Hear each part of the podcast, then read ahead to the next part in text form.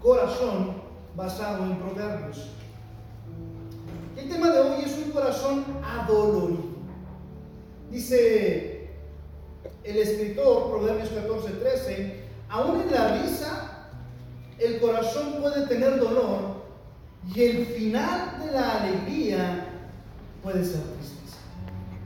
Aún en la risa el corazón puede tener dolor y el final de la alegría puede ser tristeza. Oremos. Señor, damos infinitas gracias por este momento, por este tiempo. Gracias porque eres bondadoso, porque eres maravilloso, porque eres bueno con nosotros. Bendice este tiempo, Señor, bendiga su palabra. Que no haya concepto humano, que no haya palabra de Miguel Ponce, sino que sea su palabra la que edifique nuestra vida. Que sea su palabra, Señor, la que dé testimonio de quién es usted y del poder que hace cuando nosotros creemos en que usted es un Dios que puede transformarlo, Señor. Te amamos, te bendecimos. Y en tu poderoso nombre oramos, en el nombre de Cristo Jesús. En algunas ocasiones hemos oído a los artistas o cantantes decir, el show debe continuar. Y hacer una referencia a una situación personal que les pudo pasar minutos antes de salir al escenario o ofrecer su show o hacer eh, lo que tenían que hacer públicamente. Pero regularmente este tipo de situaciones tienen que ver con alguna situación, una, con una situación fugaz o con una situación que de pronto el del corazón se duele, pero es, va a pasar, es simplemente momentáneo.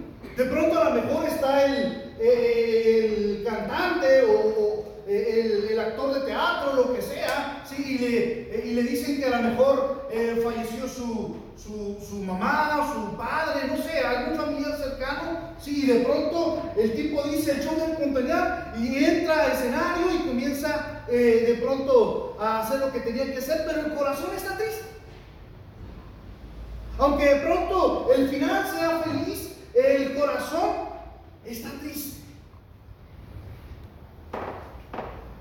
Y el proverbista nos dice que de pronto, cuando nosotros, eh, aún en la risa, el corazón puede tener dolor y aún en la alegría puede haber tristeza. Pero cuando pasan ese tipo de situaciones son momentáneas, son fugaces. El, el, el corazón eh, se va a recuperar con el tiempo. Vamos a tratar de que esa situación vayamos eh, yéndola a, recuperar poco a poco. Pero ¿qué hay, hermanos, cuando de pronto el dolor se anida? Contaban una historia a los griegos acerca de un hombre que iba, eh, era un competidor de carreras que había una carrera importante, una carrera este, de, eh, de pompa en su ciudad natal. Y se había preparado este hombre, era el más veloz del pueblo, era el más veloz de aquella ciudad. Entonces comienza ese día la carrera y, comienzan los competidores y este tipo eh, comienza a andar, andar, andar, andar. Y estaba casi cerca del final cuando de pronto, ¿sí? Por un lado, pasa otro tiempo más rápido y lo arrebasa en los últimos segundos, en los últimos momentos. Y cuando pasa esa situación, el tipo dice, no, no puede ser. Y comienzan los vitoreos para el otro, comienzan la premiación, la gente este, ovacionando al tipo que había ganado en el último momento.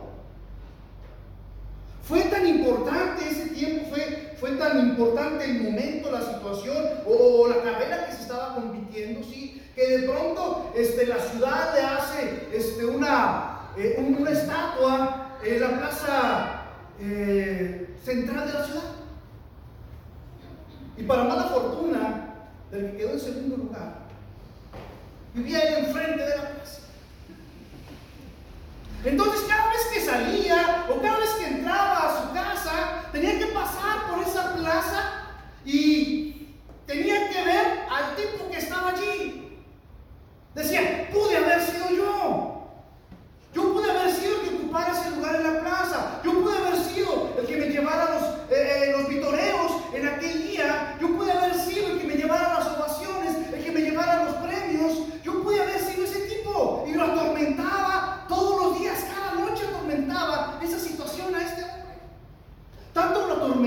que la madrugada no lo dejaba dormir.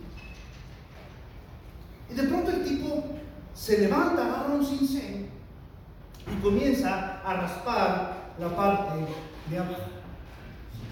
Y cada noche que lo atormentaba, raspaba la parte de abajo. Y así pasaron varios días, varias noches, hasta que en una noche estaba raspando la parte de abajo, cuando de pronto eh, se tambalea la estatua y le cae encima y lo mata.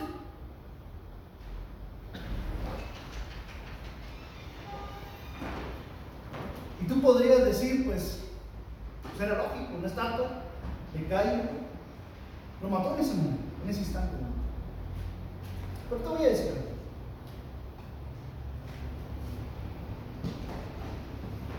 Al tipo lo muchos días atrás cuando perdió esa carrera. En ese momento a lo mejor lo mató físicamente. Pero muchos días atrás, muchas eh, semanas atrás, cuando hubo esa competencia, cuando perdió, cuando quedó en segundo lugar, cuando en los últimos segundos, sí, tuvo, eh, tuvo en sus manos el primer lugar y perdió, en ese momento comenzó a morir poco a poco. Poco a poco comenzó. Lo atormentó tanto que ese dolor en su corazón no lo pudo sacar. Se le anidó tanto en su mente, se le anidó tanto adentro, que lo fue consumiendo de poco a poco. Y nosotros a eso lo conocemos, mis amados hermanos. No es algo que de pronto eh, haya sido una situación que nosotros tengamos de desconocimiento. Los antiguos lo usaban, lo usaban esta historia para ayudar a entender el daño que hacía el resentimiento. Una pequeña, un pequeño enojo, una pequeña rabieta, una pequeña ira. Si nosotros la dejamos, se puede convertir en un resentimiento. Y el resentimiento, mis amados hermanos, es el enojo que se mantiene, pero se multiplica con el tiempo. Es aquel sentimiento que en lugar de desaparecer, se hace cada vez más fuerte y constante en nuestras vidas. Es algo que comienza con pequeño, pero en lugar de, desaparecer en nuestro corazón, ¿sabes qué? Van, van exponencial. Se hace cada vez más grande hasta que hace un lugar en nuestro corazón. Porque te voy a decir algo. La ira prácticamente no está condenada, mis amados hermanos.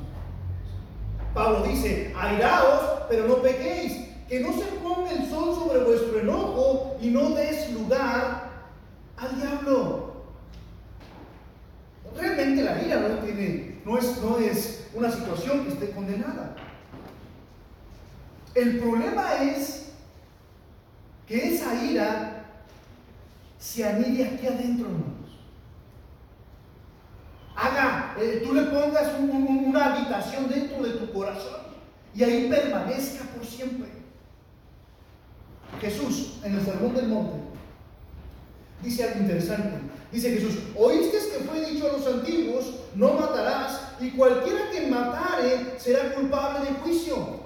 Pero yo os digo que cualquiera que se enoje contra su hermano será culpable de juicio. Por tanto, si traes tu ofrenda al altar y allí te acuerdas de que tu hermano le, tienes, le tiene algo contra ti, deja allí tu ofrenda delante del altar y ya te reconcíliate primero con tu hermano y entonces ven y presenta tu ofrenda. Entre tanto que estás con él en el camino. Dice Jesús, Jesús pone la vara bien alta en el sermón del monte. La ley decía, ¿sabes qué? Hasta que matas cometes asesinato. Y dice Jesús, oyes, cuando te enojas y ese enojo permanece en tu corazón, ¿sabes qué va a pasar? de poco a poco vas a asesinar a tu hermano. Eso es lo que nos dice Jesús. Señor.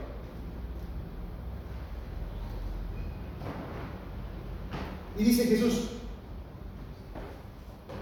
entonces ve y reconcíliate con él.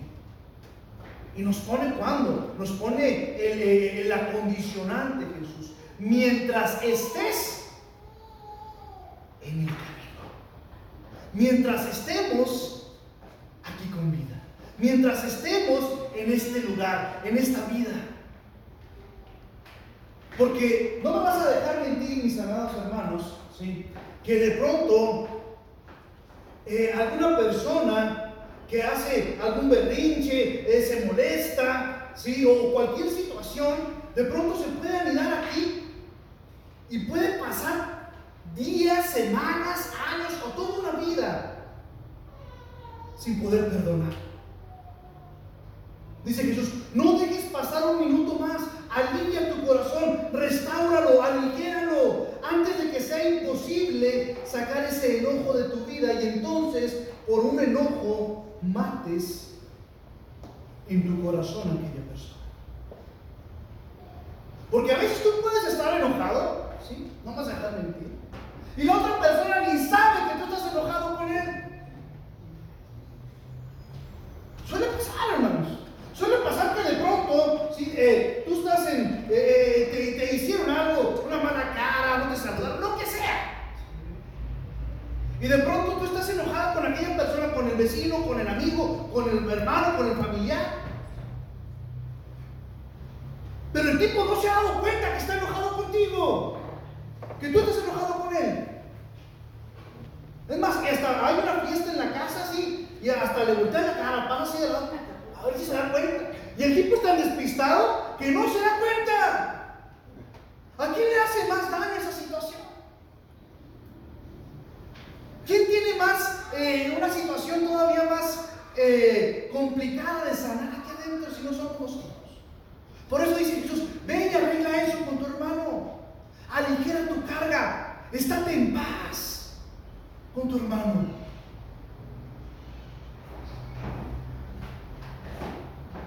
¿Por qué nos dirá esto la Biblia? Muy sencillo, mis amados hermanos. Porque es cierto, nos podemos enojar cuando vemos una injusticia. Nos podemos enojar a lo mejor con los gobiernos, con una mala decisión, con un mal negocio, con una situación personal. Podemos enojarnos. Pero dice Jesús, no te quedes con ello. Échalo fuera inmediatamente de tu corazón. Porque si te quedas con ello, es como un veneno que va a consumirnos por dentro y va a infectar todo lo que haya a su alrededor. Y nos convertimos en esas personas tóxicas que de pronto nos quejamos de todo. De todo. De porque si llueve, de que por si no llueve, porque si sale el sol, que porque si no sale, que porque si esto, que por si por aquello, que por si lo otro. ¿A poco usted no se ha topado con alguien así? Todo le molesta. Llegó un tipo con el doctor hacía muchos años atrás. Todavía no había la vacuna para la rabia, lo había mordido un perro. Llega con el doctor y, lo checan porque estaba es cada vez o cada día más malo. Y el doctor le da la fatídica eh, noticia de decirle, ¿sabe qué? Eh, usted tiene y no hay nada que hacer. El tipo toma una hoja del escritorio del doctor, le dice que le permita una pluma, se la presta al doctor y comienza a escribir. El doctor lo deja solas por un momento y regresa el doctor y le dice, me da mucho gusto que después de escuchar esta noticia, usted quiera poner en orden su casa, quiera poner en orden o quiera dedicarle unas últimas palabras a sus seres amados. Es bueno que alguna persona como usted, que tomen las personas eh, algunas, algunas noticias con esa madurez que usted la ha tomado. Le dice el tipo, no, no, no, no, no, doctor, no, no, no se confunda. Lo que estoy haciendo es una lista de personas a las que voy a morder antes de morir. A veces el enojo, mis amados hermanos, sí, puede anidarse tanto nuestro corazón que llegue a convertirse en una situación de que no nos deja ni estar quietos. No nos deja eh, que quisiéramos desearle el mal a alguien, quisiéramos que esa persona no estuviera aquí con nosotros. Anidamos una, una cantidad enorme de enojo, inclusive por años. Y a veces nos vamos hasta la tumba con ellos. Porque le permitimos estar en nuestro corazón. Le dejamos vivir y acostumbrarnos a Él. El apóstol Pablo en 1 Corintios 13 dice algo interesante acerca del amor. El amor no hace nada indebido, no busca lo suyo, no se irrita y no guarda rencor. No guarda rencor. Si nosotros conocemos a Dios, si nosotros entendemos que Dios es amor y conocemos a Dios, entonces conocemos el amor y deberíamos no guardar rencor. Eso es lo que dice el apóstol Pablo acerca del amor. ¿Se acuerda usted de David? David es de los personajes más sobresalientes en la Biblia. Y casi por lo regular nos acordamos de David, de su valentía que tuvo de enfrentar a Goliat, nos acordamos de las innumerables eh, batallas que emprendió en nombre del Señor. Nos acordamos acerca de cuando se va a esa cueva y con un puñado de desdichados vaya hacia lo suyo. Nos acordamos de pronto cómo Dios perdonó ¿sí? Eh, la situación incorrecta de David. Cómo David tenía un corazón eh, de acuerdo al Señor. Pero fíjate, hay algo de David. Ya para morirse el rey. Ya en las últimas, ya anciano. Le dice a su hijo Salomón algo interesante. Dice Primera de Reyes 2.5. Llegaron los días en que David había de morir. Y ordenó a Salomón su hijo diciendo, ¿ya sabes tú lo que me ha hecho Joab, hijo de Sardia? Lo que hizo dos generales del ejército de Israel, Abner, hijo de Ner, y Amasa, hijo de Jeter, a los cuales él mató, derramando en tiempo de paz sangre de guerra y poniendo sangre de guerra en el talabarte que tenía sobre sus lomos y en los zapatos que tenía en sus pies. Tú pues harás conforme a tu sabiduría. No dejarás descender sus canas al Seol en paz. Si tú lees ese, ese, capítulo de Reyes, hermanos, vas a leer que, que, David manda a llamar a Salomón y le va a decir, esfuérzate, sé valiente, guarda los, eh, los, eh, eh, los estatutos del Señor tu Dios, haz conforme Dios te dice que tienes que hacer y te va a bendecir y el Señor te va a seguir. Y comienza a decirle David cómo debe comportarse, le dice el secreto de su reinado. Pero después, inmediatamente que termina de decir eso, dice, oye, y que no se resolvieron. Y yo, ¿sabes tú que el general, cómo me dio la temida? Yo ya no voy a poder hacerle nada. Pero tú sabes cuánto daño le hizo a la familia. Tú sabes cuánto daño le hizo al reinado. Yo te sugiero, si quieres hacerle caso a este pobre hombre viejo que es tu padre, no dejes que las camas se apoderen de él, sino que baje antes al Señor. Y luego le dice enseguida, oye, pero ten misericordia de este y de este, porque ellos se portaron a todo dar conmigo cuando yo estuve en vida. Ah, pero ¿sabes quién? También tengo otro problemita, amigo. Este tipo también tengo otro problemita y yo te sugiero que también te lo eches.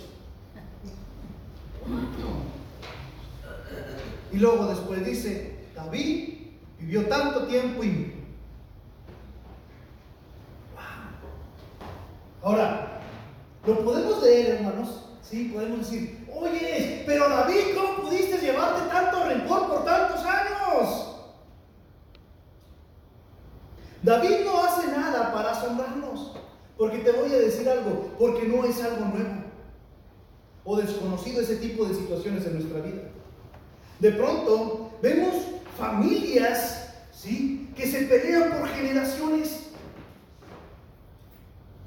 ¿Sabes qué? Los bisnietos ya ni saben por qué se pelearon los tatarabuelos. Pero hubo tanto que hubo tanto envenenamiento de parte de la familia que se fue generando generación tras generación tras generación. Que de pronto, este, no, no, no, no te juntes con ellos, hijo. No te juntes, no, no, cuando conoces primos no te juntes. Es más, ni primos cuando ya son bien lejanos. Oye, no, pero ¿por qué? No, porque no, porque son malos. ¿Pero por qué son malos? Pues no sé, pues es que tu abuelo, pues pregúntale, pregúntale a tu abuelo, a tu abuelo, ¿y por qué? Pues son malos, dijo este, pues eso decía papá. A veces, sí, los rencores o las situaciones incorrectas en nuestra vida van pasando de generación en generación en generación. Y eso hace que no se alegre el corazón. Eso hace que de pronto no tengamos una vida feliz. Sí, eso. Porque es difícil, hermanos, vivir con un corazón que carga rencor en su vida.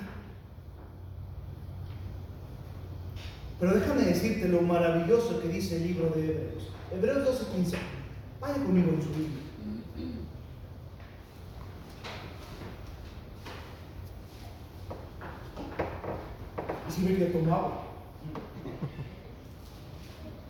Dice el escritor de Hebreos en el capítulo 12, en el verso 15, algo maravilloso, espectacular lo que dice. Dice, mirad bien, no sea que alguno, Hebreos 12, 15, mirad bien, no sea que alguno deje de alcanzar la gracia de Dios. A ver, a ver, a ver, ¿cómo está eso? Por eso no hay autor en el libro de Hebreos. ¿Qué anda tanta energía? ¿Cómo que no podemos alcanzar la gracia de Dios si es algo inmerecido, si es un regalo para todos? ¿Por qué dice el libro de Hebreos que no voy a alcanzar la gracia de Dios? Espérate, hermano. Te va a decir cómo no vas a alcanzar la gracia de Dios.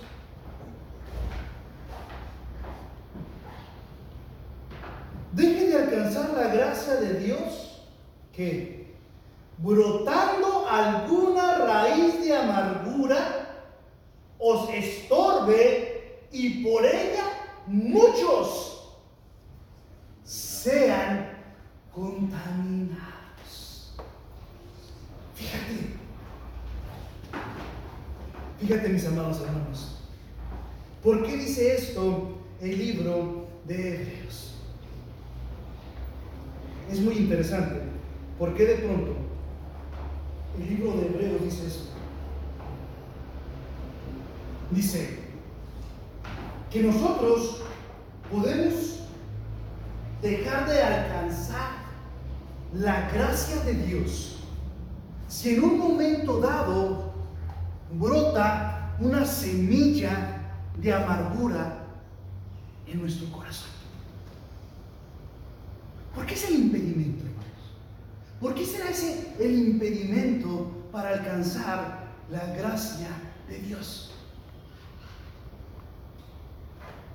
Cuando Jesús está con los apóstoles y los manda a las ciudades, los manda a los pueblos, les dice, vayan y echen fuera demonios eh, sanen, eh, hagan prodigios, hagan maravillas, hagan milagros, hagan todo lo que tengan que hacer.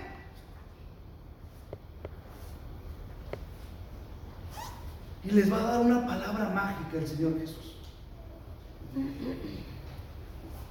Den de gracia lo que de gracia recibieron. Sí, Señor. Den de gracia lo que de gracia recibieron, hermanos. Ahora, ahora, ahora cantaron los hermanos el Padre Nuestro en las alabanzas. Todos sabemos el Padre Nuestro. La oración modelo que llama la Escritura. No quiere decir que usted la tenga que repetir cada noche. Es una oración moderna. Pero sin embargo, dice algo, una verdad muy, muy práctica. Dice una verdad muy práctica. Dice, perdona nuestras ofensas. Como yo también perdono ofensas. Como yo también perdono a los que me. Porque el Evangelio de Jesús, mis amados hermanos, se resume en esa premisa. En esa premisa. Dar de gracia lo que de gracia has recibido. Pedro dice, el justo pagó por injustos. El justo pagó por injustos. Corintios, en el capítulo 6, dice, porque era necesario, era necesario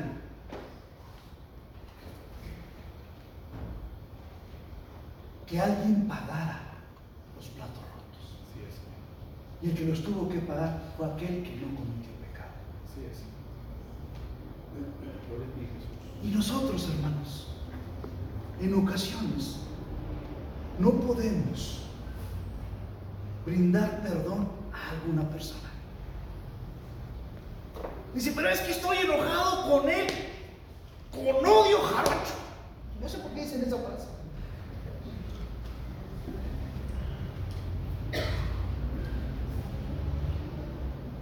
Y no puedo perdonar. Que te perdone Dios, yo no puedo.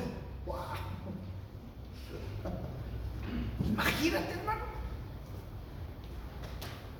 No estoy diciendo y no estoy demeritando. ¿sí? Porque a veces puedes decir, es que, Dios, es que, es que hermano, es bien fácil decir que perdonemos, pero no saben lo que me hicieron. No estamos demeritando la situación que haya pasado. ¿Por qué? Porque a lo mejor de pronto, si para un rencor tan grande, pudo haber sido algún mal muy grande. Yo no te digo que estoy demeritando tu situación, sino más, sino simplemente te digo que no es bueno para ti que vivas anclado en el pasado. Que hay mucho por vivir. Que cada día es una oportunidad maravillosa que Dios nos regala para que podamos hacer las cosas bien, para que podamos estar gozosos, para que podamos estar eh, eh, maravillosos con la vida, agradecidos. Señor. Eso es lo que yo te digo, porque el beneficio va a ser para ti, no para aquel tipo. El beneficio va a ser para ti, el que va a estar contento, el que va a liquidar su carga, el que va a borrar, el que va a limpiar, eres tú. El que va a tener una perspectiva diferente de la vida vas a ser tú.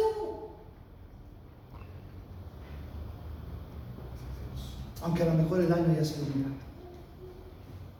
Aunque a lo mejor el daño haya sido mayúsculo. Mereces la oportunidad de estar contento, de estar agradecido, de estar feliz. Por eso el Señor Jesucristo dice, en una, nos cuenta una historia de un tipo que le debía ¿no? a otro. Y le perdona, le perdona poco, poco dinero. Le perdona mucho dinero y este tipo no puede perdonar poco dinero. Y vuelve a dar la misma premisa. ¿Cómo hiciste eso? ¿Viste lo que yo te perdoné? Y tú no pudiste hacer algo en poco. Le dice Pedro, ¿cuánto tenemos que perdonar?